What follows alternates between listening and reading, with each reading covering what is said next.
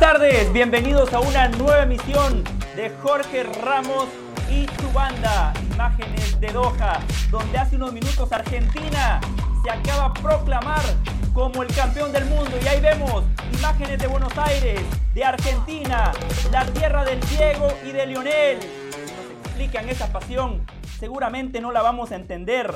Después de 36 años, Argentina recupera el protagonismo perdido. 36 años después, Messi y esta selección de argentinos vuelven a tocar el cielo con las manos. Acabamos de ser partícipes, acabamos de presenciar algo histórico, acabamos de disfrutar la mejor final en la historia del fútbol. Drama, goles, futbolistas aguerridos que lo dejaron todo en la cancha. Qué importante que es ganar porque al final la historia es muy generosa con los ganadores. En el fútbol hay que ganar. Argentina, un pueblo que sufrió, que perdió muchas finales de Copa América, que en el 2014 y en 1990 también perdió dos finales contra los alemanes. Hoy Argentina tuvo su revancha. Hoy Messi tuvo su revancha. Hoy Messi oficialmente se sienta en la mesa de Pelé, de Diego Armando Maradona. Carolina de las Alas, José del Valle, les damos la más cordial bienvenida. Caro, qué placer compartir con usted. ¿Cómo le va? Bienvenida. Bueno, tenemos nuevo campeón del mundo, José. Saludos a todos los que nos escuchan desde el pueblo argentino. Felicidades, felicidades por esta nueva Copa del Mundo, la tercera para ustedes. Vuelven a tener al mejor y vuelven a repetir ese campeonato del mundo. No sé si fue Júpiter, no sé si es que el árbitro que había nacido el mismo día que el del 86, no sé si es que no es año bisiesto, no sé de qué se trata, pero en todo caso con muchísimo sufrimiento pudieron alzar ese campeonato del mundo en un partido muy sufrido, en un partido donde el equipo argentino había dominado prácticamente hasta que se da esa falta de Otamendi en el área y Francia se mete de nuevo en el partido. No podíamos creer la facilidad con la que Argentina ganaba el juego hasta ese momento. El gol de Messi, el gol de Di María, eh, ese gol de Messi del cual vamos a estar hablando en un ratito a través de la vía del penalti, que algunos consideraban polémico, para mí sí fue penalti para Argentina, y un partido que tenemos que ir desmembrando poco a poco. Lo decíamos, minuto 78, no podíamos creer lo fácil que Argentina dominaba el juego, pero esa sola jugada cambia el rumbo del partido, envalentona a un Mbappé que termina siendo protagonista a través del hat-trick y con el 3 a 3 nos fuimos a los alargues. Sufridísimo después de ese gol de Messi, con el penal de nuevo de Mbappé para posteriormente irnos a los tiros de penalti. Hoy ha ganado el mejor, hoy ha ganado el que más lo quiso, hoy el pueblo argentino va a estar celebrando y nosotros también nos sentimos muy contentos porque la Conmebol celebra, el campeón de América celebra. Seguimos viendo imágenes de Argentina, impresionante, las lágrimas de alegría, lágrimas de desahogo. Argentina, quizás el pueblo más futbolero de todos, con la mejor hinchada del mundo, decía Lionel Scaloni, y yo me sumo a ese comentario. Siempre eh, llenan las canchas de color, de policromía, de cánticos, cánticos que perduran a lo largo de la historia. El cántico de este año 2022 fue fantástico, recordando a Maradona, haciéndole un, un homenaje a Lionel Messi que hoy volvió a dar un partidazo. Los que discutían a Leo Messi, los que decían que no aparece en momentos importantes, hoy Messi volvió a aparecer en su máxima dimensión. Impresionante, Caro, las imágenes de la hinchada argentina. Me imagino ese sentimiento de alegría, de satisfacción. Muy pocos equipos, muy pocos países a lo largo de la historia pueden decir, soy campeón del mundo en nuestro continente, en América. Solo Brasil, Argentina y en Uruguay.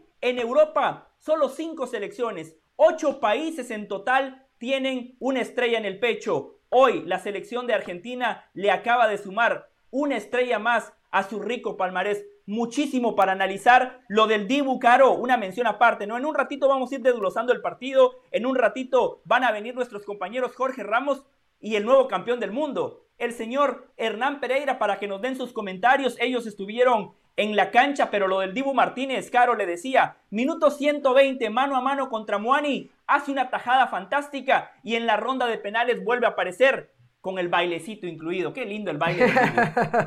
claro que sí, hay que bailar, hay que bailar cuando se gana, hay que bailar cuando se marca, hay que bailar cuando se ataja, en este caso del Dibu Martínez. Y lo decimos desde el comienzo de la Copa, ¿no? Qué importante es tener un portero que te ofrezca estas garantías. Qué importante es tener un, un portero que al final lo entregue todo por tu equipo. Lo demostró en la final de la Copa América, lo demostró en aquel partido contra Australia, eh, siempre hacemos referencia de ese juego y lo demuestra ahora. Lo decías tú, ¿no? La, oportunidad que tiene Colo o Moani, que, que al final termina siendo un elemento desequilibrante de este partido que vamos a analizar en un ratito. Y no solamente hace la tajada, sino que por poco se convierte en el 4-3 que hubiese evitado que Argentina se tuviera que ir a los penaltis un pase espectacular de Messi a Lautaro Martínez, pero que Lautaro Martínez termina dejando fuera en ese cabezazo.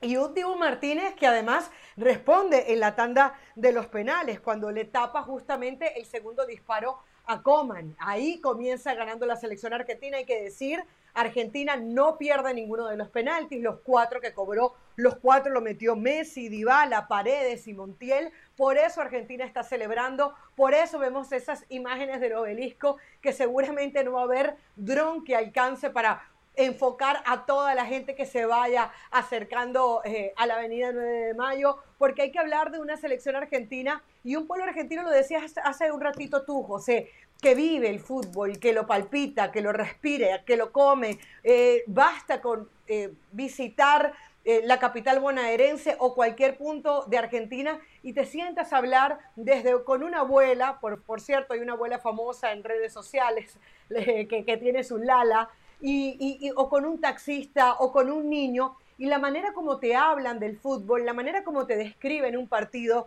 la manera como te eh, relatan la previa de un juego o el post del mismo, es completamente diferente a lo que vas a ver en cualquier lugar. Un pueblo que hoy está sufriendo desde el punto de vista social y económica muchísimas vicisitudes, que hoy se va a alegrar con esta victoria, que la va a disfrutar, que además siento yo que han tenido esa dosis de humildad desde el principio del Mundial, con aquella derrota ante Arabia Saudita hasta hoy, porque cuando parecía que ganaban el partido cómodamente, dos goles por cero, se les voltea, porque cuando Messi marca ese gol en el extratiempo, se les vuelve a voltear, y porque finalmente en la tanda de los penaltis logra concretar ese sueño mundialista.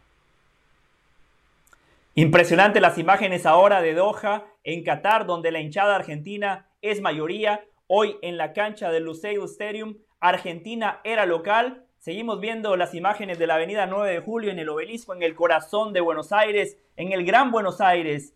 Un país que hoy disfruta, un país que supo sufrir, que supo luchar y hoy tiene su recompensa. Caro, empecemos a desglosar el partido. A ver, primero que todo yo quiero darle mucho mérito a Lionel Scaloni.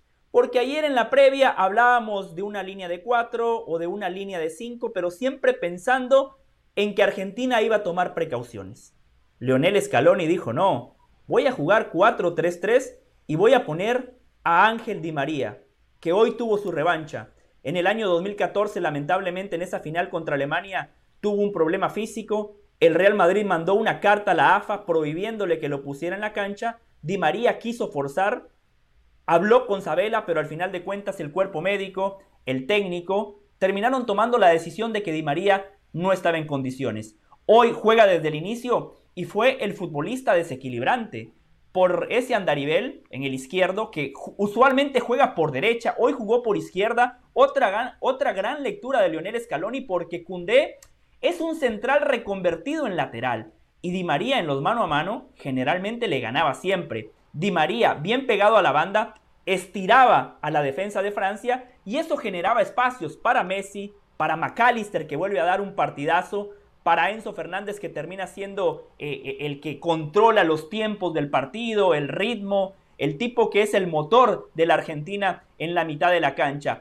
Argentina, Caro le estaba dando un baile a Francia, le quitaba la pelota, era agresivo en la marca, generaba oportunidades de gol y después se produce esa jugada polémica que vamos a esperar a Jorge y Hernán para hablar de las jugadas polémicas, pero en el análisis futbolero ese gol termina eh, siendo justo porque Argentina era el equipo que imponía condiciones, era el mejor en la cancha. Un penal difícil, complicado. Messi, como siempre, como el capitán, agarra la pelota, lo termina cobrando con mucha personalidad. Y después del 1 a 0, en lugar de dar un paso hacia atrás, Argentina siguió atacando y Argentina seguía generando. Y en una transición fantástica, para mí un poema de transición, porque fútbol en estado puro, fútbol en velocidad, todo de primera intención, como Messi descarga, desintoxica en la mitad de la cancha, McAllister que pica el espacio, le da la pelota justa a Di María, que define como los dioses. Argentina lo ganaba 2 a 0 y todos decíamos, bueno, en algún momento se va a venir la respuesta de Francia.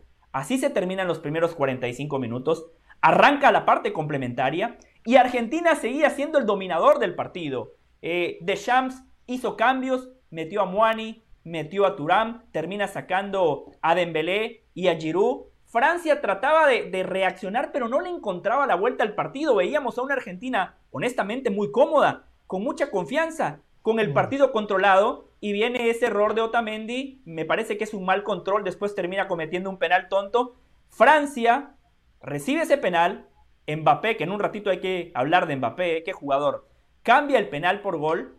Y un minuto después Mbappé marca un golazo y de manera increíble el partido estaba empatado a dos. Claro, hasta ese momento cómo explicar el partido. Nada más la explicación es esto es fútbol y cosas como esas pueden pasar. Pero desde el análisis futbolero fue increíble cómo Francia, haciendo muy poco o casi nada, termina empatando el partido. Lo recordaban José con esa famosa frase de Valdano, si no estoy mal, cuando dice el fútbol es un estado de ánimo, ¿no? Volvemos a ver las imágenes del obelisco, la tenemos pegada ahí en nuestra transmisión, en la avenida 9 de Julio. Estamos esperando a nuestros compañeros como para darle un, poquito de color y referencia a quienes nos sintonizan hasta ahora a través de la pantalla de ESPN Deportes.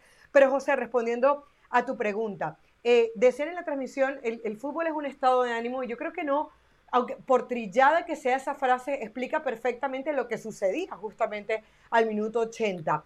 En un momento donde tú tienes controlado el partido, en un momento donde tú vas ganando el juego desde el minuto 36, en un momento donde te vas dando cuenta que eh, tu, tu contrincante no responde, en un momento en donde todo está eh, hecho para que se llegue al minuto 90 y tú alces el campeonato del mundo, se da esa jugada de Otamendi y tú dices, se mete Francia en el partido. Y posteriormente, la reacción fue muy rápida, es que estamos hablando de un minuto.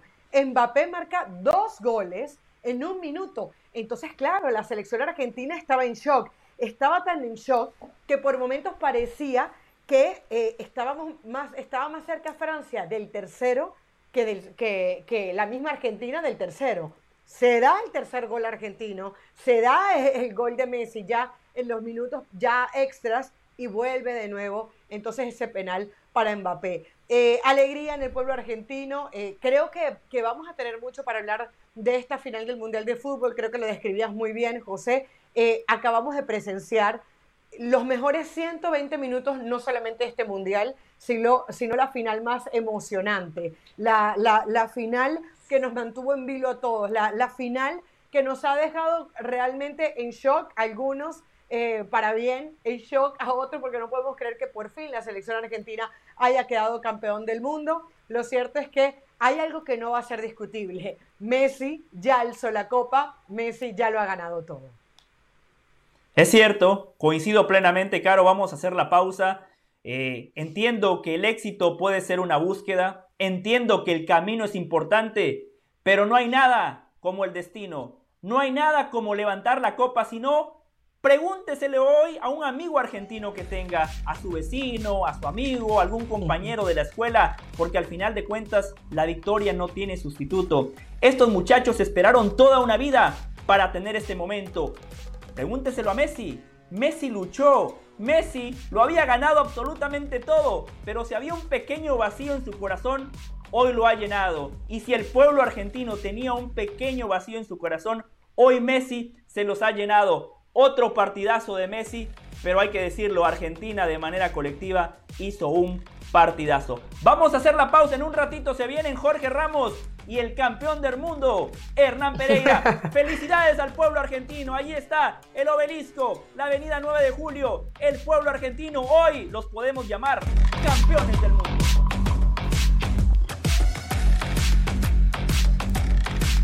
La editorial del día es traída a ustedes por State Farm. Como un buen vecino, State Farm está ahí.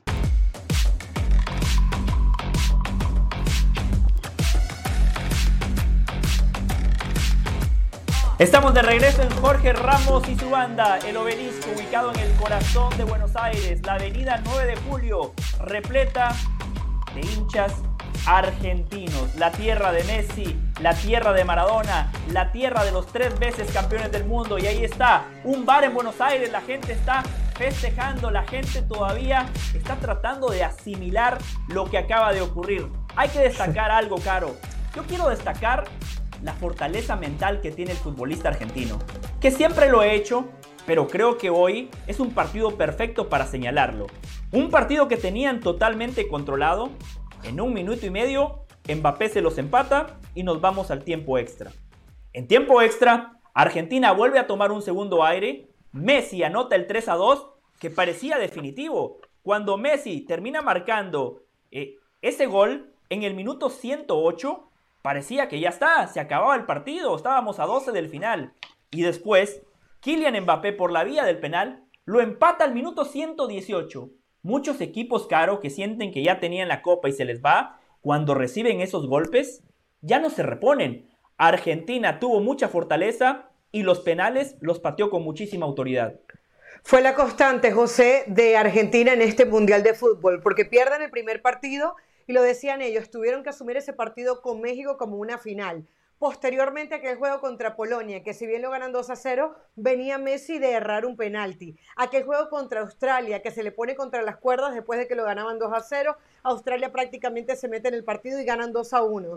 Luego lo de Países Bajos, otro partido controlado ante el equipo de Bangal y se tienen que ir al tiempo extra y a los penales, un partido que manejaban al igual que el día de hoy. Lo más fácil, entre comillas, fue contra Croacia y hoy otro juego sufrido. Argentina tuvo que superar sus propios fantasmas y lo ha hecho durante todo el Mundial de Fútbol.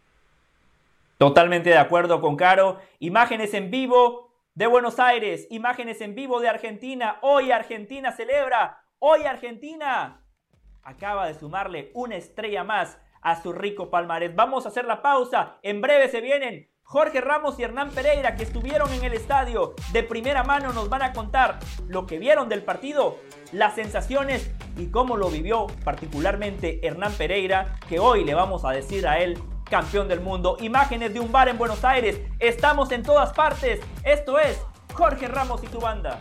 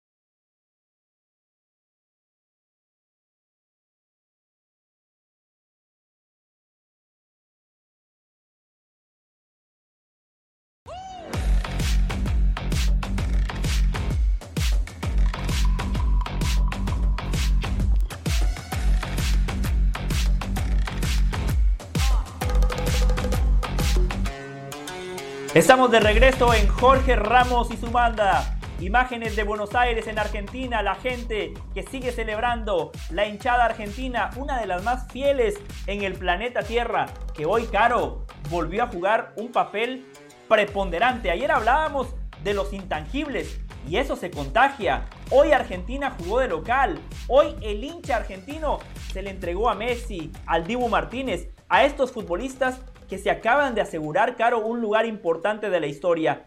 ¿Qué porcentaje le damos al hincha argentino de este logro histórico que acaba de obtener Argentina? Son, son el jugador número 12, no, no en vano, ¿no? Eh, son esos que acompañan, que están ahí siempre. Y no solamente los que estuvieron en el Lusail, José, todos los que han acompañado en cada celebración de los tres partidos de la fase de grupo, de los octavos, de cuartos, de semifinales y de esta final, partido tras partido, que se van al obelisco, que están en el bar que les acabamos de enfocar, que han hecho un esfuerzo tremendo antes del Mundial. Comentábamos el caso eh, casi inexplicable de unos ciclistas que salieron desde Buenos Aires, desde Argentina, hasta Qatar. Llegaron tres días antes del Mundial literalmente pedaleando, ¿no? Salieron, creo que fue desde Sudáfrica, desde ahí emprendieron su viaje y las historias más random, las historias más extrañas las vemos justamente por parte del pueblo argentino. Mi teléfono está inundado, José. Tengo una, varias amigas que se fueron al, al partido,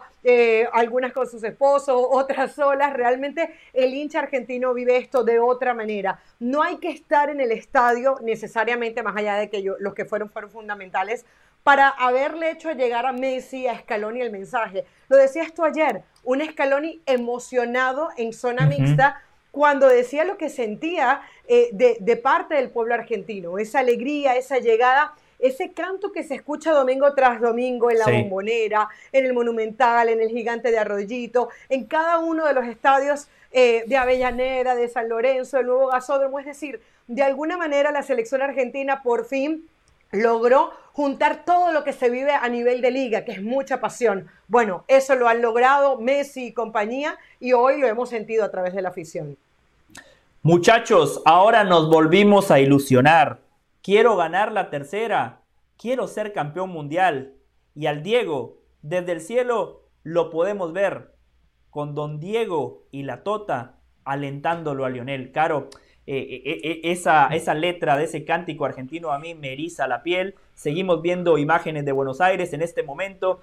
Ya los futbolistas argentinos están recibiendo las medallas. Se va a venir la ceremonia de premiación. En un ratito vamos a ver ese momento, esa foto que va a perdurar en la historia. Leo Messi el 10 de Argentina, el capitán de Argentina, levantando la Copa del Mundo de Qatar 2022. Argentina es campeón del mundo y usted lo vive aquí con nosotros en Jorge Ramos y su banda.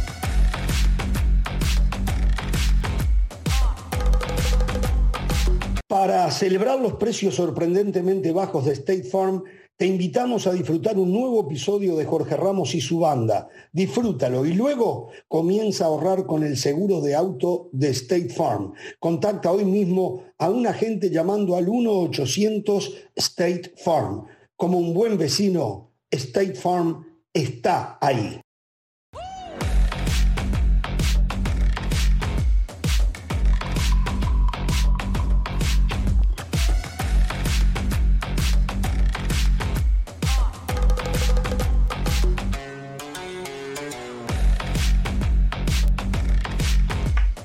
Ahí está el Lusail Stadium, la casa que hoy los argentinos la convirtieron como una extensión de Buenos Aires, un recinto histórico, un estadio que quedará en la memoria de todos los argentinos y de todos los hinchas del fútbol, porque acabamos de presenciar, desde mi punto de vista, la mejor final en la historia de los mundiales.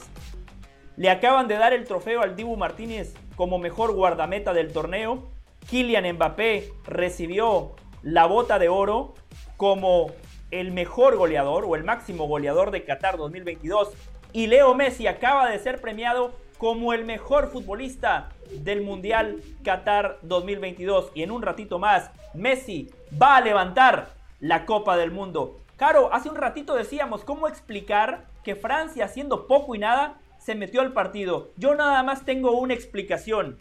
Kylian Mbappé. ¿Qué partido el que ofreció el 10 de Francia, el goleador del Paris Saint-Germain? Marcó tres goles y después en la tanda de penales fue el primero en marcar para Francia. Hoy mostró categoría, liderazgo, jerarquía. Un Kylian Mbappé que no había aparecido. 79 minutos donde pasó desapercibido. Pero eso tienen los genios, Caro. Eso tienen los grandes futbolistas que aparecen en momentos puntuales. A Francia no le alcanzó, porque hoy, Caro, a Mbappé en muchos momentos lo dejaron morir solo. Sí, estoy de acuerdo. Eh, hubo jugadores que no aparecieron. Eh, creo que también hay que darle mérito a Argentina, porque eh, yo lo decía, ¿no? Vigilancias defensivas, anticipos, concentración, si le queremos llamar, intensidad, hacía que el equipo argentino respondiera ante cada una de las llegadas del equipo francés. Y eso incluyó al mismo Kylian Mbappé, como lo acabas de decir tú, hasta el minuto 78. ¿Qué aplaudirle a Kylian Mbappé, al francés? Eh, la asertividad y la frialdad para que en los momentos más difíciles de Francia él respondiera. Ese penalti que si no lo metía Francia se tenía que olvidar de todo de esta final del Mundial y no le costó hacerlo. Fueron tres penales los que marca hoy Kylian Mbappé y ninguno le costó. Dos durante el juego, es decir, uno en los primeros 90 minutos, otro en el tiempo extra y posteriormente en la tanda de penales pero no le salieron las cosas a Francia. Yo de hecho digo que Colo, que fue uno de los cambios que decide hacer de Champs en el minuto 39, fue de lo más rescatable. Lo de Chomení, que comete ese penalti eh, eh, que, que, al final también por un momento mete a Argentina en el juego, no resulta. Lloris tampoco logra hacer, o Loris si le queremos llamar así el portero francés, no resulta tampoco en la tanda de penales, pero yo creo que hoy ha sido todo más mérito de Argentina eh, por el partido que plantea, por la personalidad que tiene durante el juego que el resto de sus compañeros. Evidentemente, hoy más de uno pensó en Benzema, que hubiese pasado con Benzema si hubiese estado ahí, pero bueno, es llorar sobre la leche derramada. Hoy Argentina está celebrando y José, te complemento una información. Enzo Fernández también ya recibió el premio como el mejor, el jugador más joven y el mejor durante todo el torneo. Y a eso que tú decías, que es la mejor final del mundo, la FIFA lo acaba de publicar en sus redes sociales. Ha dicho la mejor final del mundo de todos los tiempos. Caro, nos están escuchando. En la FIFA escuchan y ven Jorge Ramos y su banda. En un ratito los eh, en este momento, mejor dicho, los futbolistas de Francia están recibiendo la medalla que los acredita como subcampeones. En un ratito, el momento más esperado por Argentina y por Messi. En un ratito, el capitán Messi va a levantar la copa que posiciona a Argentina de manera oficial como la selección campeona del mundo. Hacemos la pausa. En un ratito se viene en esta mesa de trabajo Jorge Ramos y el campeón del mundo Hernán Pereira junto a Carolina de las Alas. Volvemos en un ratito.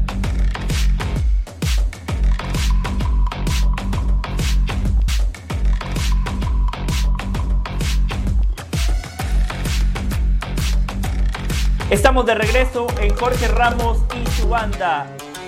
El estadio Luceo, donde hace unos momentos Argentina se acaba de proclamar como la mejor selección del planeta Tierra. Un partido infartante, lleno de emociones, 3 a 3 y en la vía de los penales, Argentina los pateó con muchísima autoridad, con un Dibu Martínez que vuelve a ser determinante. Imágenes del obelisco, la 9 de julio, repleta de hinchas argentinos que hoy tienen todo el derecho de celebrar, porque en la, última década hemos visto la, la reivindicación del futbolista argentino. En un ratito, Leo Messi será el tercer capitán en la historia de Argentina en levantar la Copa del Mundo. El primero fue el Kaiser, Daniel Alberto Pasarela en 1978. En 1986 lo hizo el 10, el Diego de la gente. Y en un ratito lo va a hacer el Messi de la gente, porque Messi, la verdad, que ha logrado una conexión con el hincha argentino, discutido hasta el año 2016. Después de perder aquella final de la Copa América Centenario,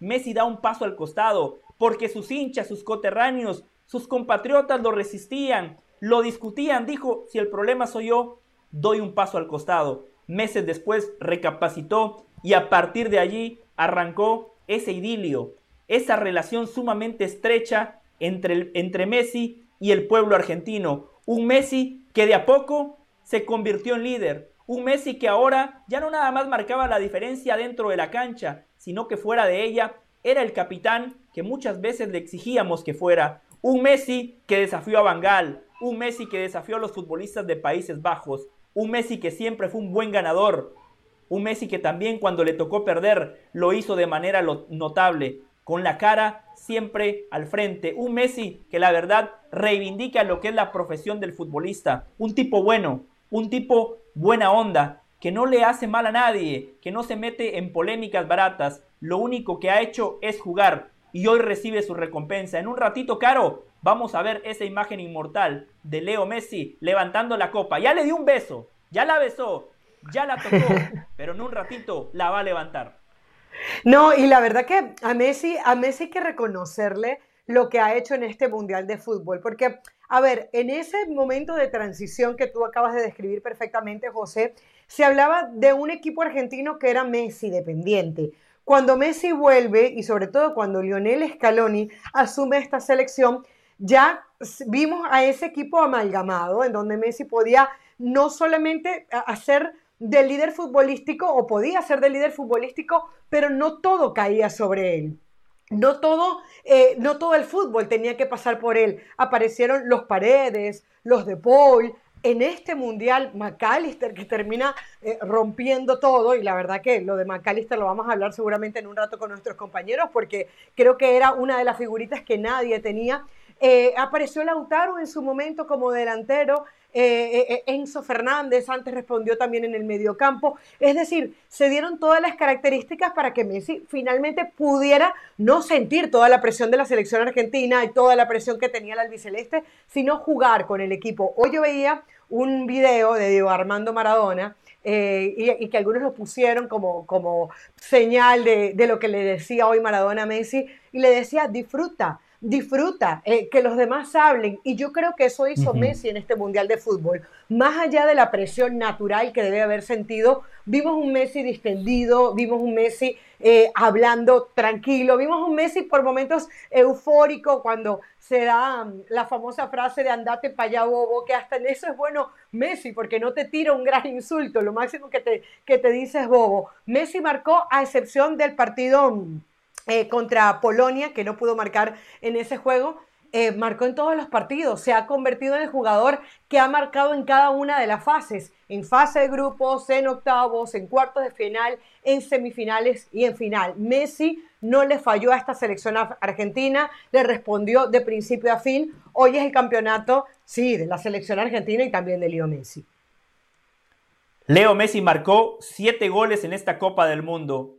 Ni Pelé ni Maradona habían marcado goles en fase de grupos, octavos, cuartos, semifinal y final. Messi siempre apareció. Le pido a la producción que nos aguanten 30 segundos porque se viene el momento histórico. En este momento, Infantino, el emir de Qatar, le entregan la copa a Messi. Messi la besa, Messi la acaricia, Messi sonríe, Messi, Argentina son campeones del mundo. Ahí va Messi, se acerca a sus compañeros. Empiezan a hacer el bailecito, viene Messi, todavía no la levanta, la tiene en las manos, atrás están sus compañeros vibrando, cantando, celebrando, saltando y ahí está. Oficialmente Messi levanta la copa, esa foto que va a perdurar por siempre. Argentina es campeón del mundo. Messi lo ha ganado absolutamente todos fuegos pirotécnicos. Ahí está una imagen fantástica del Lucero Stadium. La policromía, el colorido, los cánticos de los futbolistas argentinos. Messi y Argentina y el pueblo argentina, Caro, hoy están de fiesta.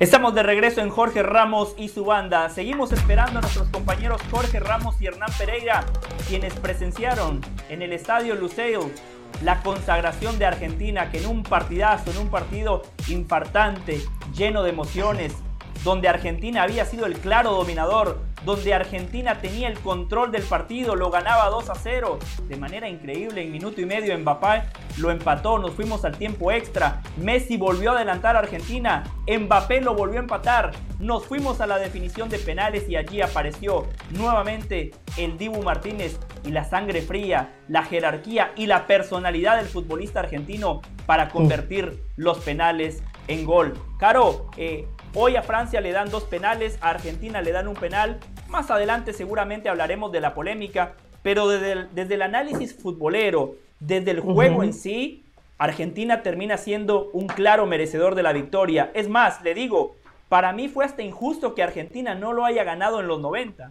Fue hasta injusto que Argentina no lo haya ganado en el tiempo extra. Y el fútbol es así porque en la penúltima jugada del partido, Muani tuvo un mano a mano, tuvo la oportunidad de marcar el cuarto de Francia y apareció esa tajada del Dibu. Al final de cuentas, Caro, el fútbol es de pequeños momentos, ¿no? La imagen de Messi levantando la copa, pero esa tajada del Dibu, Caro, al minuto 120 contra Muani, la tajada del Dibu en los penales, lo que hizo el Dibu contra Países Bajos en la ronda de cuartos de final, me parece que también van a ser imágenes que la hinchada argentina va a recordar toda su vida.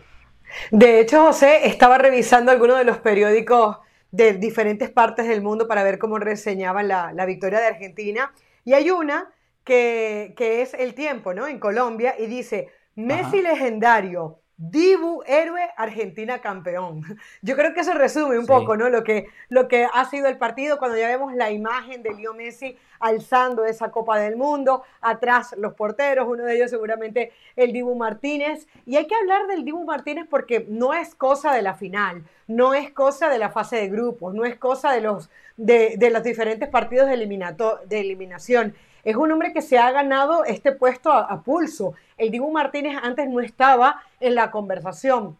Una vez que sale el chiquito Romero de la portería de la selección argentina, empezamos a hablar de quiénes eran sus, sustitutos naturales. Y salía el, nombre de Armani, por ejemplo, del jugador de River, del, del portero de River como uno de los más fuertes. Pero el Dibu Martínez confesaba en una rueda de prensa que cuando él se da cuenta que no le dan o que no le van a seguir yendo bien las cosas en la Premier League, a pesar de que es un portero del Aston Villa que podemos considerar que es un, eh, un, equipo evidentemente grande, pero no es de los que son hoy realmente protagonistas en la Premier League, uno dice, ¿realmente se va a ser el portero de la selección argentina? Pues sí, se lo ganó, se lo ganó a pulso y se volvió en un hombre, eh, un hombre insustituible. Eh, en aquellas semifinales de la Copa América contra Colombia, eh, genio y figura, polémica, hablamos tanto del Dibu Martínez por aquel baile, por aquella manera de responder, pero de alguna manera luego entendíamos que el Dibu Martínez era sinónimo de eso, ¿no? De la pasión, de las ganas de estar ahí, de querer echar al equipo hacia adelante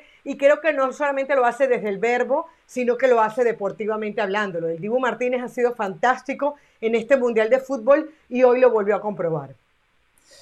Totalmente de acuerdo, Caro. Eh, permítame leer los nombres de los 26 futbolistas que hoy quedarán inmortalizados, no nada más en Argentina, en las páginas de la historia del fútbol.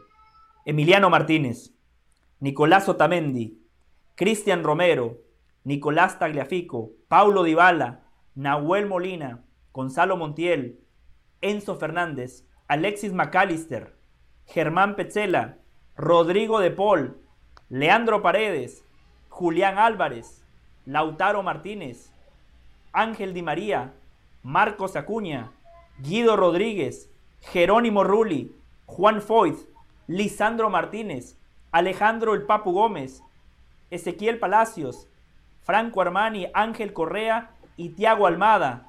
Impresionante, Caro. Al final de cuentas, el futbolista es competitivo, el futbolista quiere ganar, sé que la derrota es parte del juego y a Argentina le ha tocado estar del otro lado de la moneda, por eso hoy más que nunca lo tienen que celebrar. Eh, Caro, obviamente cuando uno empieza a repartir José, sí, Caro. Y, qué bueno que lees esos 26, porque no hay un nombre que no me suene eh, conocido. Eh, eh, Argentina ha sido un equipo de fútbol. Argentina no ha sido un equipo de cracks que se juntaron. Argentina son esos 25 jugadores que tú hablas y Leo Messi. Por ejemplo, lo de Foyt, jugando como lateral derecho, en algún momento lo, lo, llegó a tener muy en cuenta en estas eliminatorias Lionel Scaloni luego lo termina sacando. Lo del Papu Gómez, un revulsivo importantísimo y alegría en el vestuario. Recordamos su famoso baile en el 2018 cada uno de estos 26 hombres que tú acabas de nombrar eh, han sido parte importantísimo en la historia de este equipo. Totalmente. Y, hay que destacar aquellos que no juegan. El futbolista es competitivo, el futbolista quiere jugar y aquellos que no juegan, en este caso, terminaron haciendo grupo, se convirtieron en los primeros hinchas de sus compañeros, seguramente en los entrenamientos luchan por un lugar, lo dejan todo en los entrenamientos, si hay que raspar a un compañero por ganarse un lugar, lo hacen, pero una vez que el técnico da la alineación, una vez que el técnico determina quiénes van a ingresar como revulsivos, el que no juega tiene que hacer eso. Y que hoy no fallaron. Más. José, hoy, José, que hoy no fallaron. A mí cuando mete Scaloni a Dybala en el tiempo extra, yo dije, Dybala va a patear los penaltis. A ver, nadie duda de la calidad de Dybala, pero hemos visto momentos débiles de Dybala. Aquella famosa frase en donde se hace famoso porque decía que le pesaba jugar al lado de Messi y cómo, cómo le pasó factura eso a Pablo Dybala, hoy jugador de la Roma. Hoy Pablo Dybala es uno de los cuatro que marca para esta selección argentina. Por eso, de esos 26, ningún nombre sobra. Montiel. Montiel hoy hizo unas anticipadas, por ejemplo, jugando como lateral derecho, una jugada que prácticamente termina en gol de Di María eh, por el lado izquierdo, en, una, en, un anticipo que él hace, él arma la jugada y termina respondiendo. No era fácil patear ese cuarto penal cuando sabías que eras campeón del mundo si lo marcabas y lo termina haciendo el lateral derecho. Así que la verdad que, que todos se merecen un aplauso en este equipo de Scaloni, un Scaloni que ya hemos visto llorando junto a su familia, celebrando ese campeonato del mundo. Lionel Scaloni no había dirigido un solo partido. No en Argentina, no. En ninguna parte del planeta. Cero experiencia. Tomó esa papa caliente, la asumió como técnico interino. De a poco se fue ganando la confianza y el respeto de los futbolistas los fue convenciendo. Jugaron una Copa América donde Argentina no ganó, pero allí Lionel Scaloni se ganó al grupo. Los directivos de la AFA le dieron la continuidad. Dos años después ganó la Copa América y hoy Lionel Scaloni es un técnico campeón del mundo. Hacemos la pausa. En breve se vienen Jorge Ramos y Hernán Pereira junto a Carolina de las Alas. Seguimos palpitando la victoria histórica de Argentina.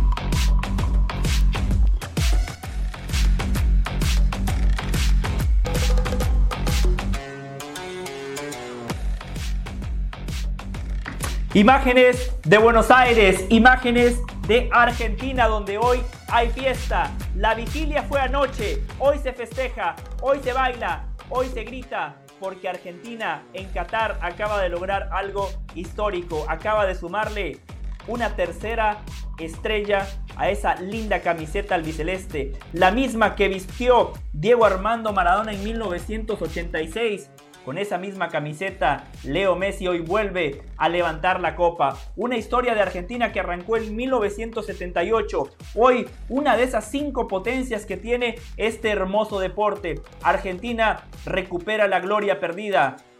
Y aquí vemos imágenes en vivo de la fiesta de los argentinos. Ahora estamos en Doha, en Qatar. Quiero destacar el trabajo de la producción. Estamos en todas partes, en todos los rincones del planeta, donde hay un argentino celebrando. Allí está una cámara de Jorge Ramos y su banda.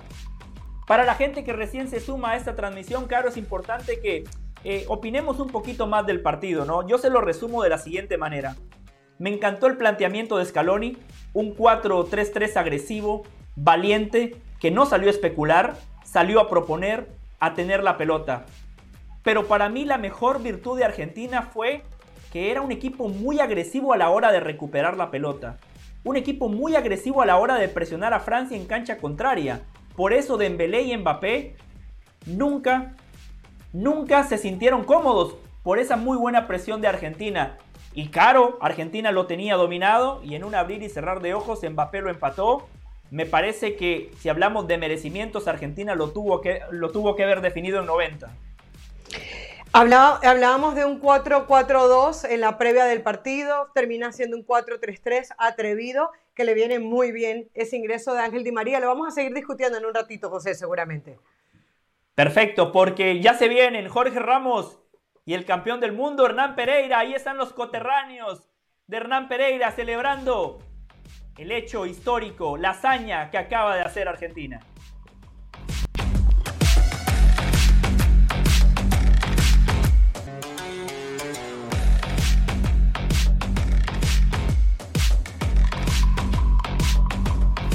Estamos de regreso en Jorge Ramos y su banda. Imágenes de Doha, del Sub Waqif, del mercado árabe, la que fue la casa de Jorge Ramos y su banda a lo largo de estas cinco semanas que hoy tienen un final apoteósico para el pueblo argentino. Junto a Carolina de las Alas, José del Valle, ahora le damos la bienvenida a nuestros compañeros. Jorge Ramos y al campeón del mundo, Hernán Pereira. Adelante, Jorge. ¿Cómo les va? ¿Cómo están, muchachos? Eh, recién llegamos, estuvimos viendo la ceremonia final. Hernán quería ver el momento en que Messi levantaba la copa y lo entiendo. Y es más, yo casi no voy a hablar. Eh, voy a dejar que Hernán. No puedo, Estoy muy emocionado de hablar. No, no, no. Bueno. Vamos a tener que hacer el aguante hoy, intentaré hacerlo. Bueno. Estoy muy emocionado. ¿Cómo sufrí este partido?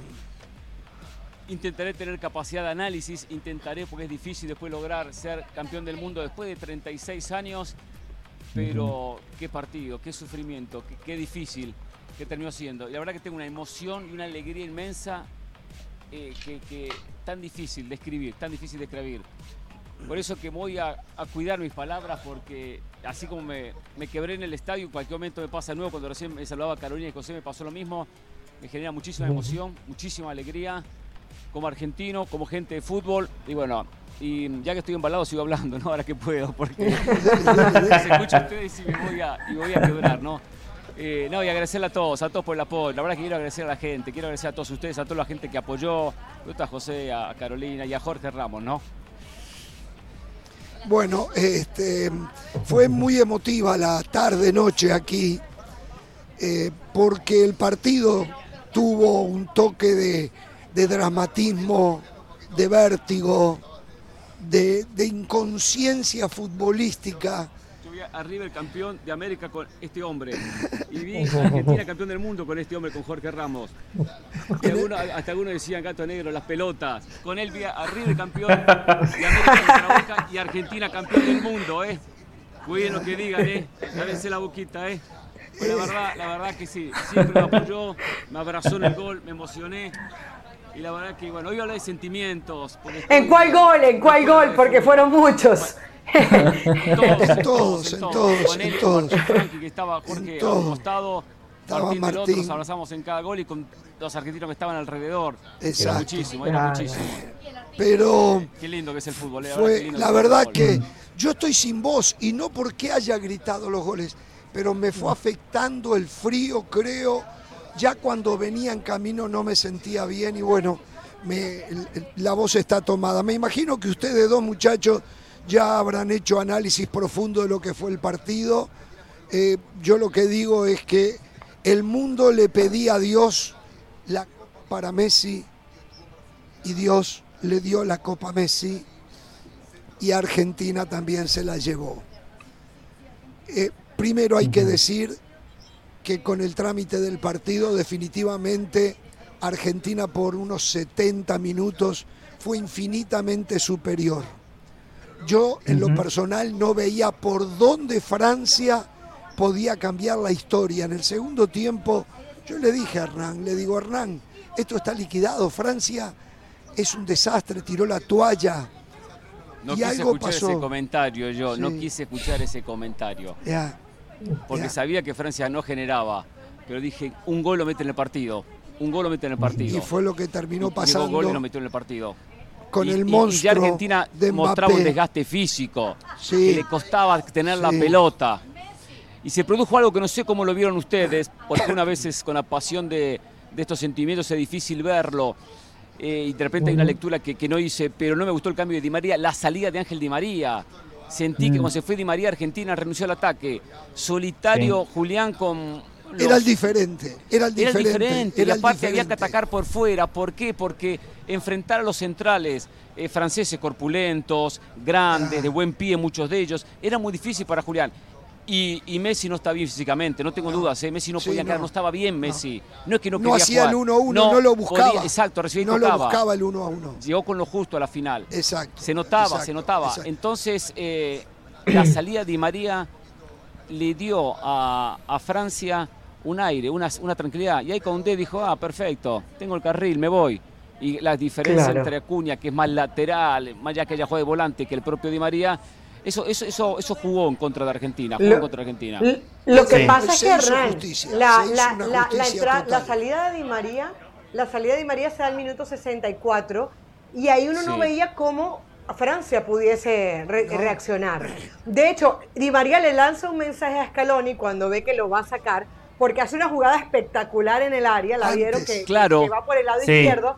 O sea, eh, eh, Scaloni hace la magia de que va a sacar a Di María por Acuña al minuto 61. Di María hace la jugada y el revés en el área y se queda Scaloni como, ¿lo saco o no lo saco? Pero en ese momento Argentina no pasaba problemas con Francia y dice, voy a guardar el partido, minuto 64, tengo más manejo del balón, le freno un poco porque Di María también se había tenido que sacrificar mucho en defensa por ese lado. Entonces yo creo que él trató de dar tranquilidad. Evidentemente, eh, eh, pierde fuerza lo que tú dices ahí, pero es un poco hablar con el diario del lunes, porque realmente quien mete al, partido a Francia es Otamendi con ese penalti, ¿no? Que termina marcando Mbappé.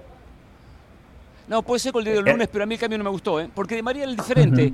Era el diferente. De repente físicamente no estaba bien, puede ser desconozco la situación física de Di María, pero en el momento el cambio a mí no me gustó, no me gustó, porque yo sé que eh, eh trabaja el partido con el freno de mano, no es un técnico de un corte ofensivo, lo entiendo, y no estoy criticando. Pero en ¿eh? el arranque, pero en el primer tiempo se lo llevaba no, no, digo, delante. digo jugadores, sí, digo jugadores. Ah, la propuesta fue ofensiva. Porque manejaba la pelota en el medio, porque de repente aparecía, bueno, aparecía mucho Di María, distribuía a Messi cuando podía. Eh, pero digo, no es un técnico de soltar muchos laterales. Eh, Molina no lo soltó por derecha, no, lo soltó. Eh, entonces digo, si a eso le sacaba Di María, pero bueno, la reacción de Francia creo que es una reacción también de un Deschamps que no dudó, ¿eh? puso a Turán con Mbappé, dos puntas, dos nueves, eh, Coman por fuera, empezó a meter Metió centro. cuatro puntas, cuatro puntas. puso dos nueve y dos por afuera no podían pararlos. ¿eh? Había un momento que los jugadores argentinos no podían parar a los franceses en esa recta final. ¿eh? No podían pararlo. Lo mejor era que terminara 2 a 2 y eh, irse a la larga para por lo menos intentar replantear un poco las cosas. A ver, voy a hablar de una jugada que los dolidos, los lastimados están focalizándose en ella y fue el penal que le dan a Argentina, donde Argentina se pone 1 a 0. Nosotros estábamos allí Estábamos con Shaka Isla, nuestro compañero de ESPN FC. Guardameta de Trinidad y Tobago. Guardameta mundialista de Trinidad y Tobago. Cuando ocurre la jugada, para todos fue penal, pero no hubo la más mínima duda. Después hay gente que empieza a quejarse. Me llegó el video, yo no lo he visto detenidamente, pero debo decir que quedé plagado de dudas. Quedé plagado de dudas. Para mí fue mucho más penal en vivo de lo que me muestra el video. Y para eso los escucho a ustedes porque Hernán está en la misma, ¿no verdad? Este, De todas maneras, en el trámite hubo justicia porque el mejor equipo fue la selección nacional de Argentina. Primero que todo, eh, Hernán, eh, espero que lo recuerde, yo se lo dije cuando arrancó el Mundial a Argentina por su condición de potencia, se le felicita cuando es campeón del mundo. Yo sé que el camino es importante, sé las alegrías que usted tuvo, pero hoy sí, Hernán, hoy sí lo felicito y de corazón, ¿eh? De manera genuina y sincera, porque usted sabe cómo yo veo el fútbol, ¿eh?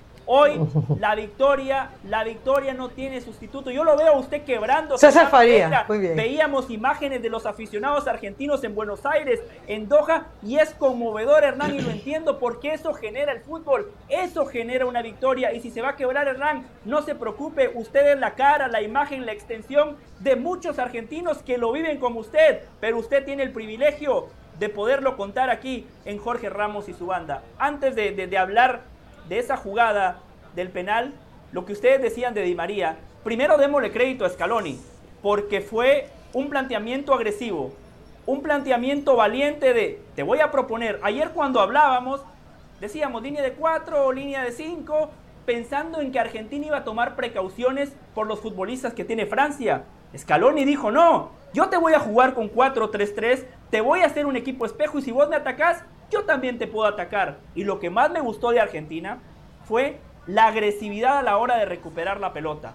Es que a Mbappé y a Dembélé no les llegaba una pelota, a Giroud tampoco, pero no es porque Francia haya, desaparecido, no es porque Francia haya arrugado. Yo le quiero dar crédito al planteamiento de Argentina. Es que Argentina estaba haciendo un partido por nota.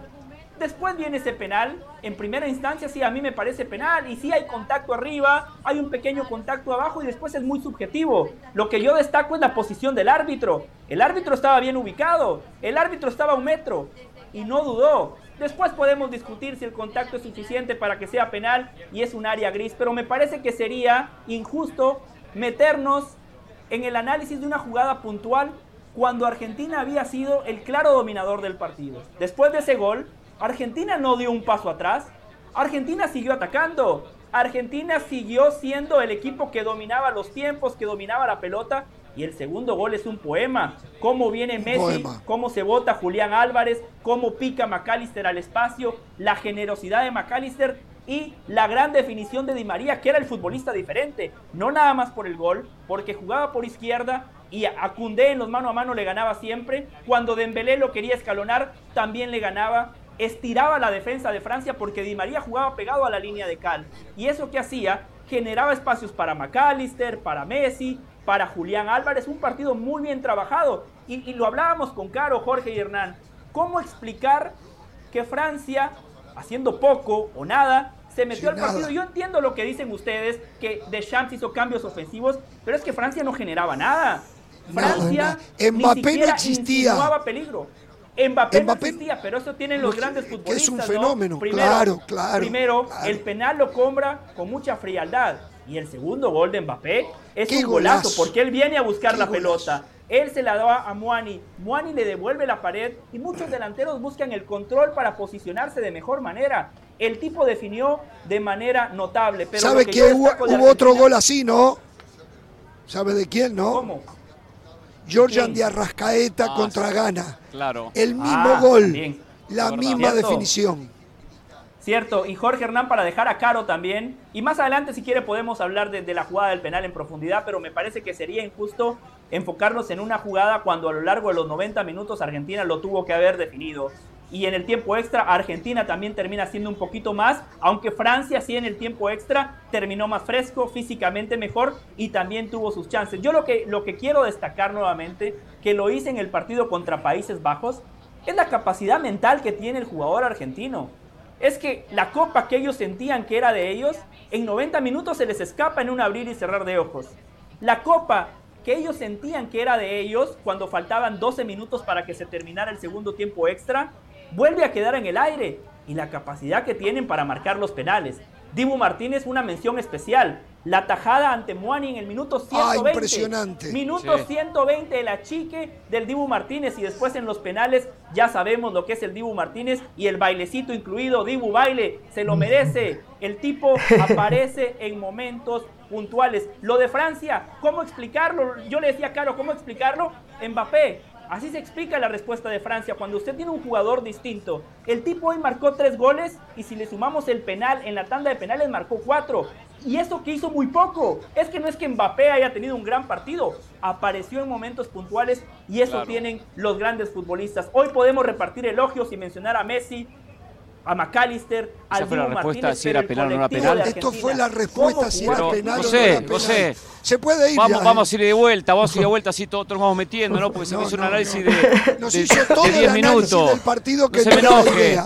No era la idea. Perdón, que empezó una horita el programa. Hagámosle de vuelta. Así, así nos vamos metiendo entre todos. Si no se enojan. Muy larguito. Perdón, perdón, muchachos. Soy campeón del mundo, empiezo a exigir. Si no se enojan, menos análisis táctico. Sí, sí, muchachos, exacto, exacto. Más emoción, eso dejamos para mañana. Exacto. Mañana, ojo que mañana, mañana nos quedamos acá, ¿eh?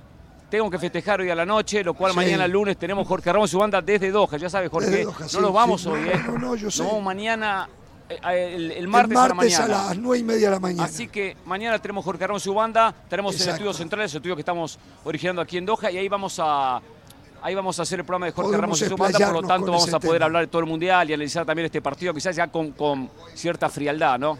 Eh, eh, quiero decir algo más. a la pregunta. Ah, perdón, perdón, adelante, Caro. A la pregunta, fue penalti, fue penalti. Fue un penalti muy tonto de Dembélé. Porque mucha gente se está quedando solamente con la imagen de Dembélé arriba, pero no miran abajo. Dembélé le mete el piecito, el piecito, cuando vean la repetición se van a dar cuenta. Le mete el pie a, a Di María, le mete el pie a Di María que, y termina cayendo Di María. Es un penalti tontísimo de Dembélé, pero es un penalti, es un penalti claro. Y para la gente que tiene el morbo de pensar que estaban ayudando a Argentina, porque sí estaba esa sensación, va ganando Argentina merecidamente 2 a 0, pero no faltará quien hable de este penalti que lo mete en el partido. No, están ya hablando. Señores, hubo, tres penaltis. buscan, manchar el triunfo argentino. No importa. Hubo tres penaltis, de los cuales dos fueron para, para Francia y el último en el minuto 118. Entonces, ustedes me dirán si querían ayudar a Argentina. Cuando el minuto 118, después de que Messi marca el gol, le das ese penalti que termina convirtiendo muy bien Mbappé. El partido se definió como se tenía que definir. En la tanda de penaltis ya no había especulación, ya no había para nadie. Argentina fue mejor y fue un penal claro de Dembélé sobre Di María. A ver, voy a agarrar un poquito yo la posta ahora quiero decir que de las finales mundialistas que yo he visto, esta fue la más dramática.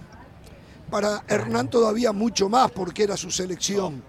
Uno que lo mira un poco objetivamente desde afuera, no podía creer lo que veía y la alternancia en el marcador, aunque el partido no era bueno, el partido por momentos me dormía, pero lo que ocurrió con el marcador 2 a 0, 2 a 2, 3 a 2, 3 a 3, vamos a los finales. Todo eso le dio un dramatismo impresionante. Quiero destacar también, tuve la experiencia de estar entre la hinchada argentina y la verdad que son algo totalmente diferente. Es, es increíble cómo viven, cómo alientan, cómo no paran Pereira en parte estuvo también haciendo eso. Y ayer hablábamos de ese tema, que los jugadores argentinos están muy acostumbrados a ese tipo de apoyo. Y la gente en la mala no dejaba de apoyar, seguían apoyando. No habían insultos para los jugadores, cuando les empataron 2 a 2, vamos, vamos que podemos. Cuando les empataron 3 a 3, vamos que podemos. Siempre la hinchada allí, alentando, aguantando, dándole para adelante. Y no vamos a hablar de este tema hoy, simplemente lo trato como un tema que muchas veces hemos tocado cuando vemos que hay otras elecciones que la gente abuchea cuando el equipo va perdiendo, cuando hacen un mal pase, que hay insultos, en fin. Esta es la muestra de cómo se pueden conseguir cosas. Esta, cuando parecía que se le iba a Argentina, la gente siguió apoyando. Me contaba Pereira, me decía él algo que tengo que estar de acuerdo. Messi en un momento se sintió saturado sintió que él ya no podía aportar más a la selección porque recibía muchas críticas y agarró y renunció. Allí el pueblo argentino dijo, ¿cómo se fue Messi? ¿Qué hacemos ahora? No tenemos más fenómenos. Cambió el pueblo, empezó a apoyar a Messi. No les voy a contar el resto de la historia. Hoy culminó con el campeonato mundial. Señores, al que está en la mala hay que alentarlo, hay que apoyarlo. Después lo analizamos y lo criticamos. Pero mientras tiene vida, hay que estar detrás de él o del equipo. Esto es una muestra total, ¿eh? Totalmente, totalmente. Porque es una persona muy sensible, Messi. Tiene esa sensibilidad que ante la crítica se cae, se bajonea, ante el apoyo se, agranda. Fue creciendo, también fue madurando, eh, fue tomando otros roles en, la selección y, a su vez ese apoyo de la gente lo empezó a sentir. Y esa ida vuelta, ese amor lo llevó a, a, sentirse muy identificado con la selección, con la camiseta, con los compañeros, y eso es clave. Es muy importante el grupo. Argentina no le sobró fútbol, pero sí le sobró amor propio, corazón, entrega.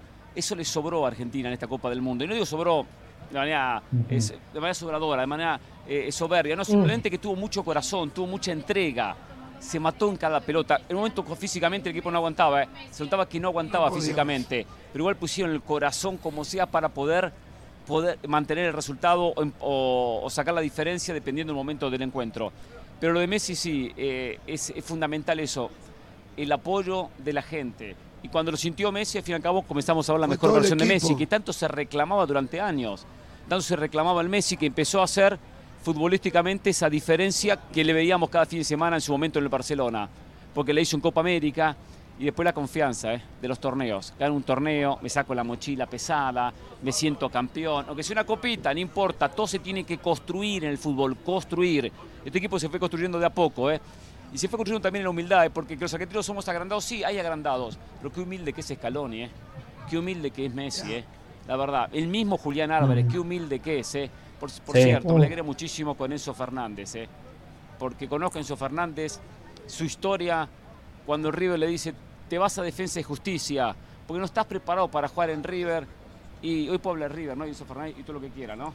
Sí, sí, hace Pronto, hace poco hoy usted es campeón del mundo. Hace poco lo veía jugando contra, contra Aldo Civi, contra Godoy Cruz. Lo veía jugando en el fútbol argentino a, Enzo Fernández. Eh, jugando con Gimnasia Grima La Plata. En defensa en su momento con Crespo que hizo muy buen trabajo y después con, después con Gallardo. Yo lo veo jugador revelación del Mundial. Jugador revelación del Mundial. River en un momento tenía problemas para, para los penales, cerraba penales, cerraba penales, cerraba penales. Un día Montiel dijo, yo lo pateo y gol, yo lo pateo y gol, yo lo pateo y gol. Bueno, contra Países Bajos lo pateó Montiel y hoy tuvo Montiel el penal del campeonato. El penal del campeonato. Le tenía mucha fe. Si no iba a decir a Ramos, pero no quise quemarlo. Nunca le vi a Montiel errar un penal. Y no lo erró y lo, y, lo metió. Pero más allá de que usted sabe mi amor por River y hablo por River, pero señores, muchachos, gente, si no hay trabajo en los clubes, si no hay buena formación, la selección no puede hacer milagros. La selección que fuese, ¿eh? porque le dieron, le dieron jugadores a Scaloni bien formados y trabajados, y Scaloni los escogió. Había lo nuestro muchacho con la camiseta de Argentino Junior, tenía la de Argentina, pero tenía la de, la de Argentino Junior. ¿eh? Vamos, ¿eh? Y, la camiseta de, Argentino Junior, quien sacó a McAllister, quien formó a McAllister, después lo llevó Boca y, y después se va a jugar a Inglaterra, Brighton. Si no hay clubes que formen, si no hay clubes que formen, las personas y los jugadores es muy difícil a nivel selección. Y esto bueno, y, lo vengo diciendo, ¿eh? Uruguay siempre ha estado ahí de Argentina, Brasil siempre ha estado al nivel de Argentina. El resto es su ubicación, que Argentina sea campeón del mundo, le viene bien a toda América. Que algunos estén amargados, ya está, bueno, perfecto, estén amargados, pero le viene bien a toda América, ¿eh? le viene bien a todo el continente. Y, hasta, hablo de, Canadá hasta Tierra del Fuego, ¿eh? a todos les viene bien que el fútbol, el fútbol en América, pese a los problemas económicos, pese a las crisis, pese a las carencias que hay, a las malas administraciones. Del mundo, a las pésimas administraciones, malas administraciones, compite con los mejores del mundo. Fue mejor que Francia, el campeón del mundo, y que hoy le ha sacado una diferencia a todos en Europa. Lo cual eso habla muy bien. Hay que seguir trabajando de esta manera. Mejorar sí, pero seguir trabajando de esta manera. Y después está el tema Lionel Messi. ¿Cuántos años desperdiciados discutiendo, peleando, a ver si Messi era mejor que Cristiano, Cristiano mejor que Messi, al punto que hubo gente que no disfrutó al otro por pelearse para ver si el que él quería era mejor. Fue una discusión que nunca debió de existir, porque en líneas generales se veía quién era el mejor. Pero ah, no, no, no, no, no, los dos. Ahora bien, Creo que esa discusión se terminó, ya no tiene más cabida. Ya ahora ya está, está claro, porque a Messi le, reclamaban que no ganaba con la selección, que no ganaba un mundial, y esto quiero decirlo, con los jugadores que tiene Argentina. Bueno, quiero decirles que ganó un mundial con Argentina en el momento que Argentina tiene menos jugadores consagrados. Ha tenido mm. jugadores más consagrados, Messi no pudo. Hoy llevó de la mano a una selección y hagan el repaso donde juegan todos. ¿Sí? Ningún jugador, con excepción de Di María, juega en un equipo grande, grande. No, juegan, pero algunos... Bueno, Julián Álvarez en el City. Porque Julián está suplente, pero acaba de llegar. Y acaba de llegar. El Cuti Romero de, repente. Tottenham. El resto son todos de equipos de media tabla. y algunos con problemas, porque Molina Atlético Madrid tiene problemas, todo es importante. Exacto. Digo, problemas para ser titular, no es un titular discutido. Y De Paul ni juega tampoco. lo mismo, suplente, arranca, unos minutos. O sea, y, que sin embargo como equipo respondió. Con esos compañeros. Que sin embargo como, como equipo respondió. Porque todo, eh, todo el equipo le respondió, sin importar dónde jugaba. Desde el Dibu Martínez, desde Molina, desde Montiel, desde De Paul. O sea, también es verdad que vimos versiones de estos jugadores que muchas veces nos vemos en sus clubes. Y eso en parte también es la inspiración Messi. ¿Sabe lo que pasa en una selección? La inspiración Messi. No se juega por la plata que te pagan. Jugar por tu patria, por, patria. por tu familia, por tus amigos, por tu país. Entonces, esto es lo que pasa. Se da un salto más arriba. Nunca a nivel clubes se podrá comparar con ponerse la camiseta de la selección de tu país. Entonces, estos muchachos, que muchos de ellos de repente en un programa normal de Jorge Ramos y su banda, escuchamos a José del Valle, con razón, decir, no, no, no. Acuña no puede jugar en el Real Madrid. No, no, McAllister en el Barcelona, no, no puede jugar.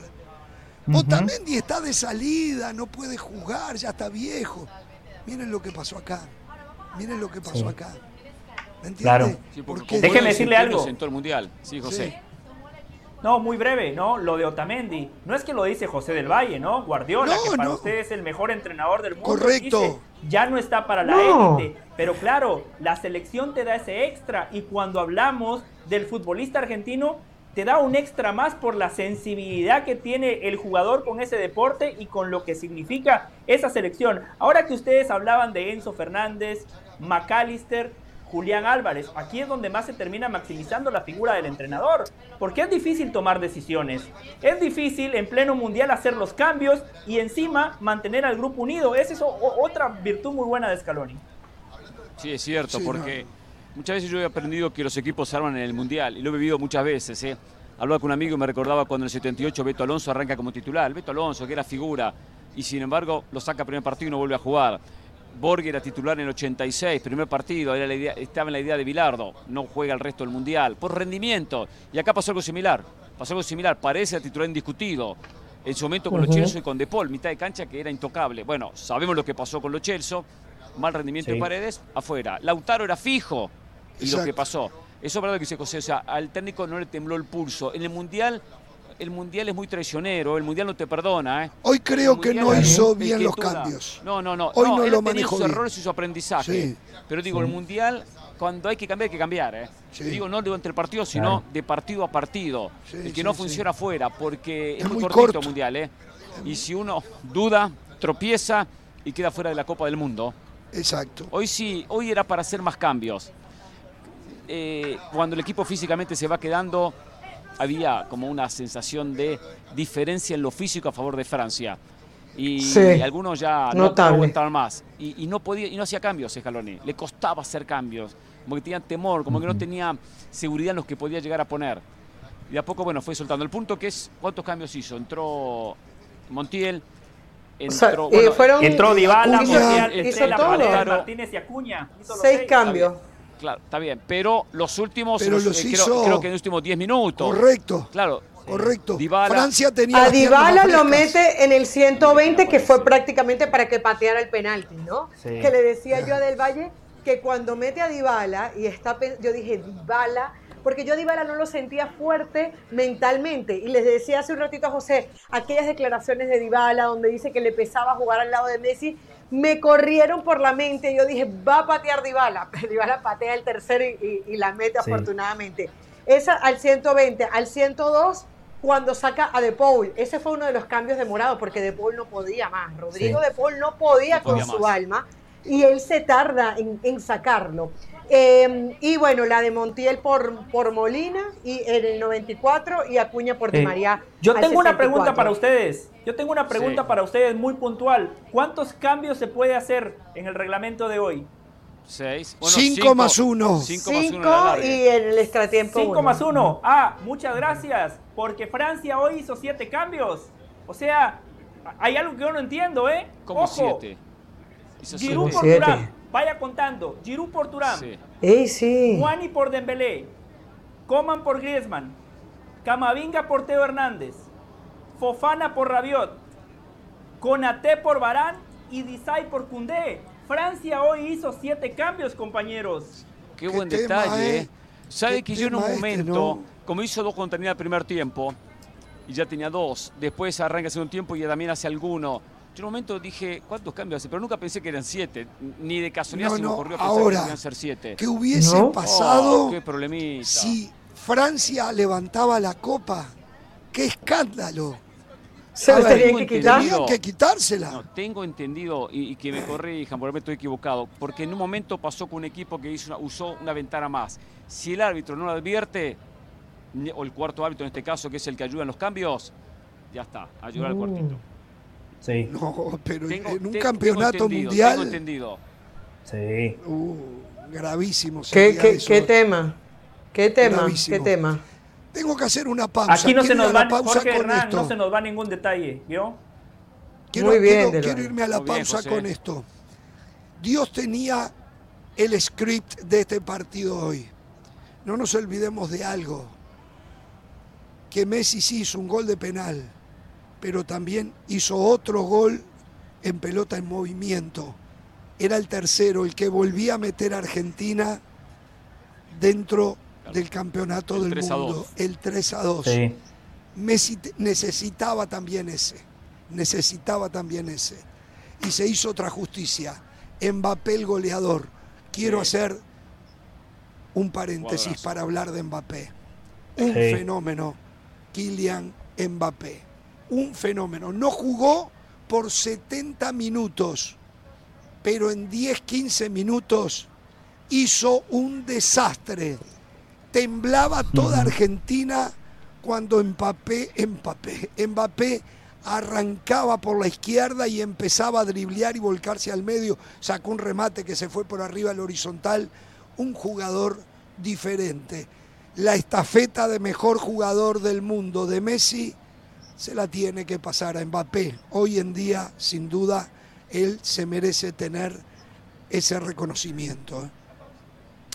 Vamos a la pausa, volvemos.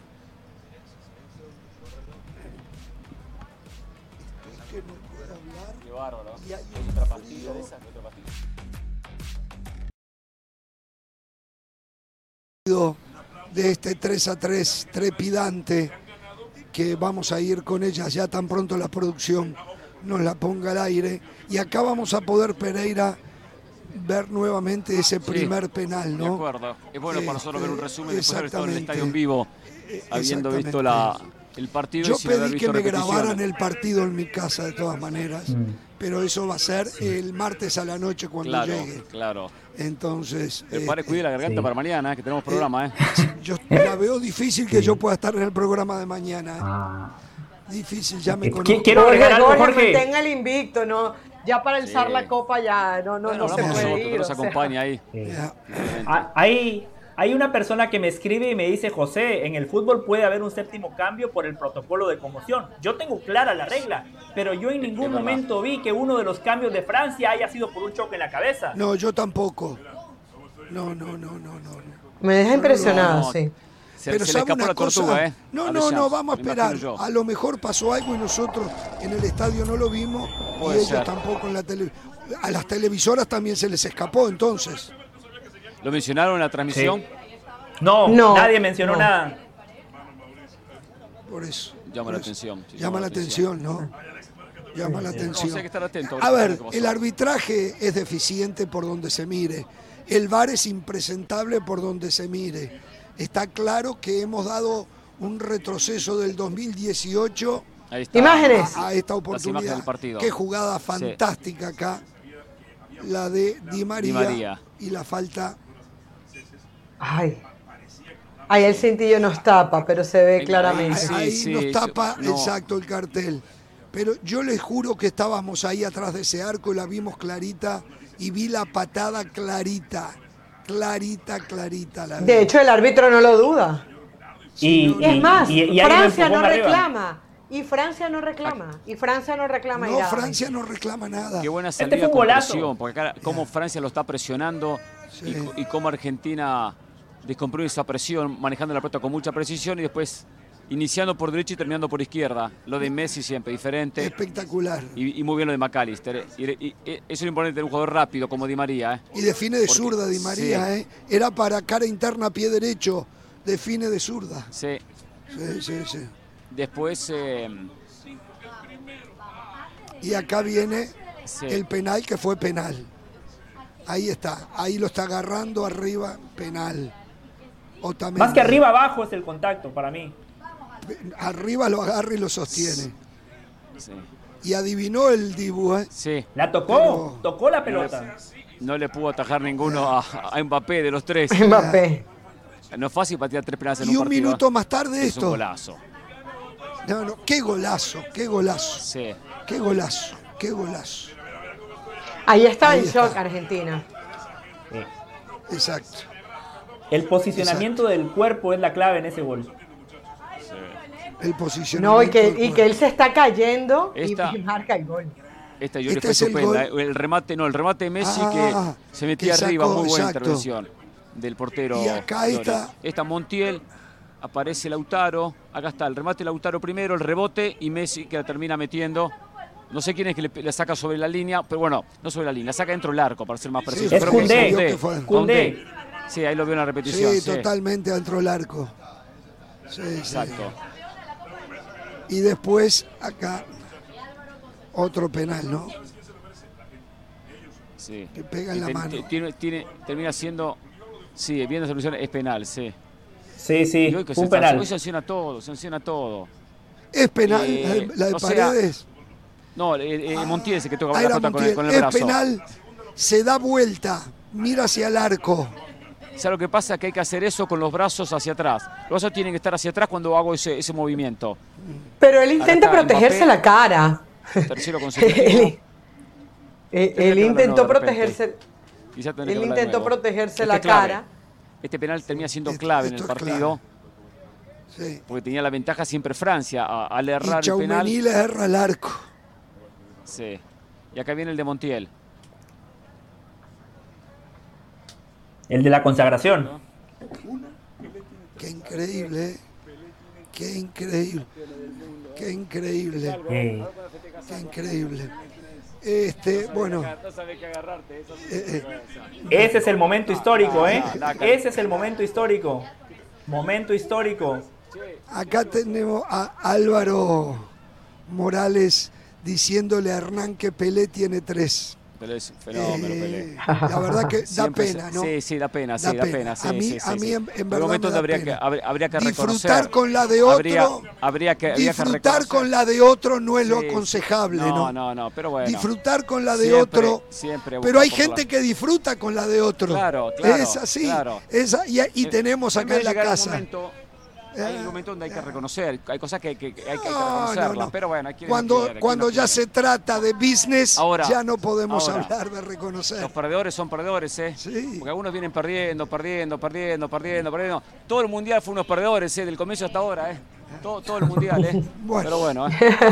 Em, y hay otro tema que hablamos nosotros fuera del aire y lo voy a plantear acá. Ustedes saben cuál es mi opinión del mejor jugador de la historia. Para mí es Diego Armando Maradona. Pero habían muchos encolumnados con el tema de que Messi no ganó un mundial. Entonces, ese cuento también se terminó. Y para mí Messi es el tercero, ¿eh? detrás de Maradona y de Pelé. ¿eh? Para mí, Messi es el tercero pero se terminó. Es más, ahora que yo no me sumo a eso, ya me dijo un argentino en el estadio que estábamos ahí, no, no, no, Messi no solo ganó un mundial como Diego, ganó una Copa América que Diego no pudo. Entonces, por eso yo nunca hablo de lo que se gana. Hay que hablar de lo que se juega para determinar quién es el mejor. Porque en el futuro vamos a decir que Montiel va a ser mejor que el nuevo 9 que salga en Argentina y que haga que sea goleador del mundo, pero que no gane un mundial. Y como Montiel ganó un mundial, va a ser mejor. Nunca se debe hablar para hablar de quién fue mejor de lo que ganó. De lo que ganó. De lo que ganó es otro tema. Por ejemplo, Messi hoy alcanzó a Dani Alves para ganar también 42 títulos y ser junto a Dani Alves el más ganador de la historia del fútbol. Pero mi opinión sobre Messi no puede cambiar un ápice porque él sea el máximo goleador de la historia.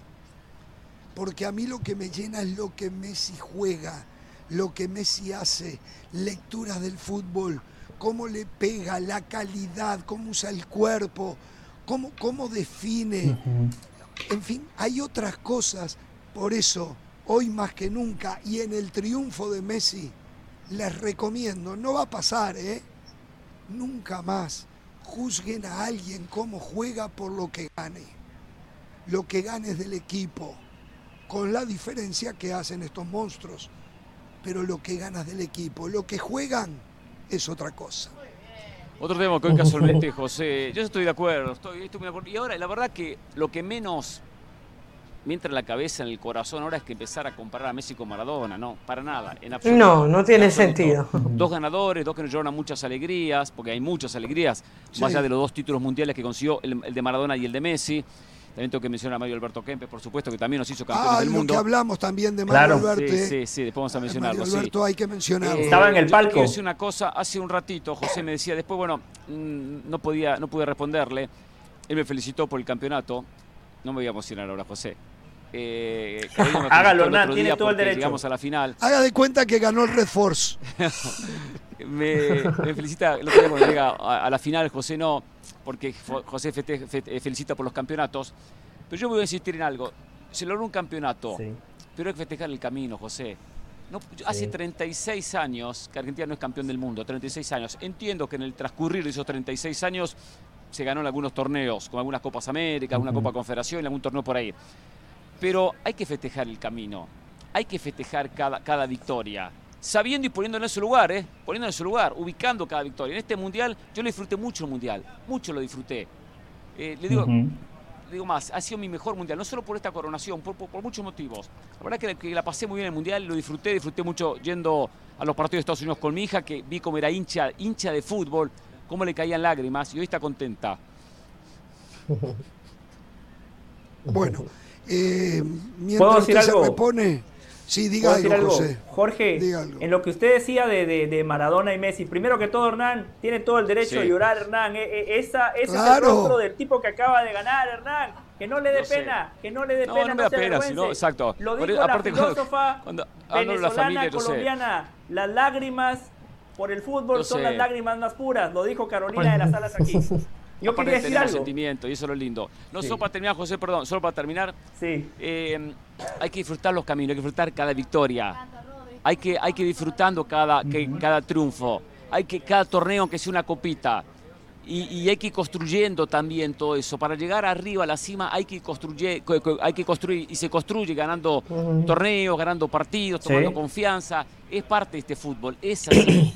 Porque un día Jorge Ramos me decía algo cuando hablaba de Uruguay, que es, eh, se miran en un espejo. Si aquellos lo lograron en el 30, en el 50 o en el 28, en el 24, nosotros podemos lograrlo. Muy importante el espejo. ¿Y por qué estos muchachos siempre pensaron que podían ser campeones del mundo? Como los del 2002, como los del 18, como los del, del 90, el 94, siempre piensan que pueden ser campeones del mundo. No todos porque lo hay un espejo un espejo donde se logró en su momento. Y si se logró aquella, aquella generación, esto también puede lograrla. es muy importante eso en el fútbol, ir festejando en el camino. Y cuanto más logros se consiguen, más fácil volver, es más fácil volver a repetirlo. Pero no voy a festejar solamente los títulos, voy a festejar cada victoria que consiga River o Argentina. Por supuesto, cada cual con la dimensión, con la dimensión eh, correcta y justa. José, pero, José, yo sé que de todo el camino. Pero yo, no, yo no le puedo decir algo a Jorge sobre lo de Messi y Maradona. Eh, Jorge, pero sí, eh, una cosa está ligada con la otra. El ganar es muy importante. Messi siempre ha jugado bien, pero Messi los pasados mundiales no los había jugado como este, Jorge. Esa es una realidad. este Messi, en esta Copa del Mundo de Qatar, fue pletórico, fue el Messi más cercano a Maradona. Para muchos, mejor que Maradona, no voy a entrar en ese debate. fue el Messi más cercano a Messi, del Valle, fue el Messi más cercano a Messi. Perfecto, buena frase, coincido, el Messi más cercano a Messi, coincido en esa frase. Y no estaba bien, el hoy no estaba bien, ¿eh? No, pero, a ver, no estaba bien, pero igual así, usted ve el segundo gol y Messi participa en, el segundo gol de Argentina. Messi convierte el penal y termina marcando el tercer gol. O sea, eh, la mejor manera de ponerla es esta. A ver, si Messi hubiese jugado el Mundial de 2018, el del 2014 y el del 2010 como jugó el de Qatar, seguramente Argentina tendría cuatro estrellas y no tres. Esa es una realidad. Por eso sí me parece que es importante el ganar cuando un jugador de esa magnitud es importante para la consecución Siempre es importante ganar. Pero, pero José, ¿sabes qué? no sirve para medir la calidad de un jugador. Discúlpeme, eso no lo cambio. No, no, pero yo no, yo no cuestiono la calidad de Messi. Yo digo que si vamos a entrar en el debate de los Messi, Maradona y Pelé, sí cuenta, porque nadie discute la grandeza. Pero reitero, los mundiales de Messi hasta el de Qatar no habían sido tan pletóricos como el mundial que acaba de tener. Es que el mundial de Messi fue excepcional. Cuando yo decía que no marquen partidos de eliminación directa, eso no es una opinión, es, algo factual. Y Messi marcó en octavos, en cuartos, en semifinal y en final. Y además le dio. ¿Usted qué maneja lo factual? este mundial lo hizo todo. Mira, pero ¿sabes qué, José? Le pregunto algo, Caro, perdón, porque estamos en estadística ahora. Hoy Martín Fratkin, uno de los productores de ESPN que estaba con nosotros en el partido, nos dijo algo interesantísimo. Messi debe de ser, tal vez con Dani Alves, el único jugador que ha ganado todos los torneos que ha disputado. No todos, no ganó todas las Champions, pero ganó Champions. Claro. No Copa Libertadores porque no la jugó. No la jugó. lo que ha jugado, por lo menos una vez la ganó. Todo, todo, todo, todo, todo. Mm. Y, y en 17 años. A ver, hay una comparación que, yo digo que sigue siendo injusta entre Maradona y Messi. Yo hacía referencia hace un rato cuando ustedes todavía no estaban, de un mensaje que le dice Maradona a Messi y le dice, disfruta Leo, disfruta y disfruta de tu familia. Y disfruta de tu familia. A ver, tal vez a Messi le tenía que llegar este mundial en el momento en el que le llegó.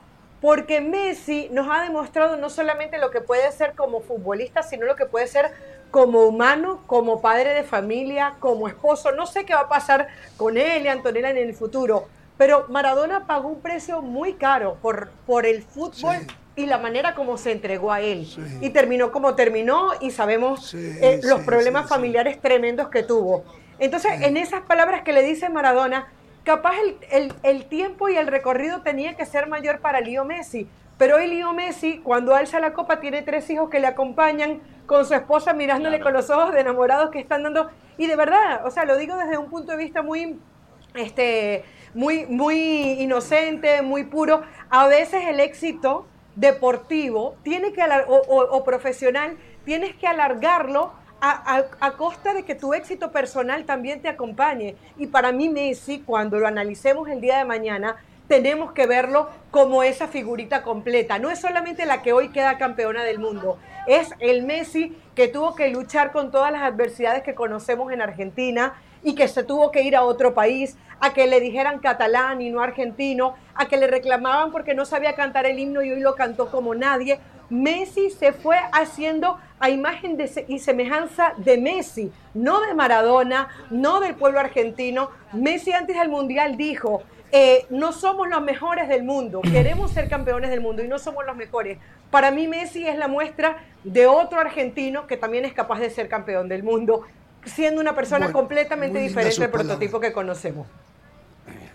Quiero, solo, solo, cortito para agregar lo que dice Carolina. Eh, yo justo pensaba en el estadio, hace ocho años Messi perdía contra Alemania la final del Mundial sus hijos no estaban, creo que estaba uno chiquito. Ah, cierto. Eh, hoy se da el lujo y con los años le va a dar un valor mayor que sus hijos lo vieron campeón del mundo en el estadio y lo, y lo, van a recordar. Eso, eso es, eh, para él es eh, impagable. Sí, Jorge, cerramos. a ver, muchachos, a todos, es hora de permitir que aquellos que quieren disfrutar esto de Argentina, Argentina no argentinos, lo puedan hacer. Es hora de mm. reconocer que Argentina para el mundo del fútbol es importantísimo. Que Argentina genera parte de las bases del fútbol mundial. Que Argentina enseña al mundo la calidad del fútbol nacida en su tierra. Cuando hablamos de, tres, de los tres mejores jugadores de la historia, dos son argentinos.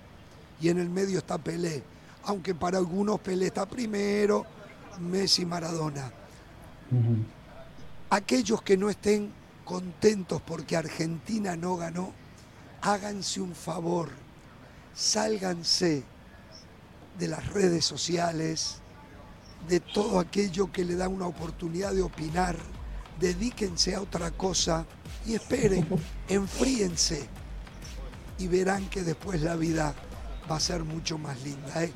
Mañana cerramos nuestra presencia aquí en Qatar. A mí, si se me permite, no tengan temor de ser feliz. Salud, campeón. Gracias. Argentina, campeón.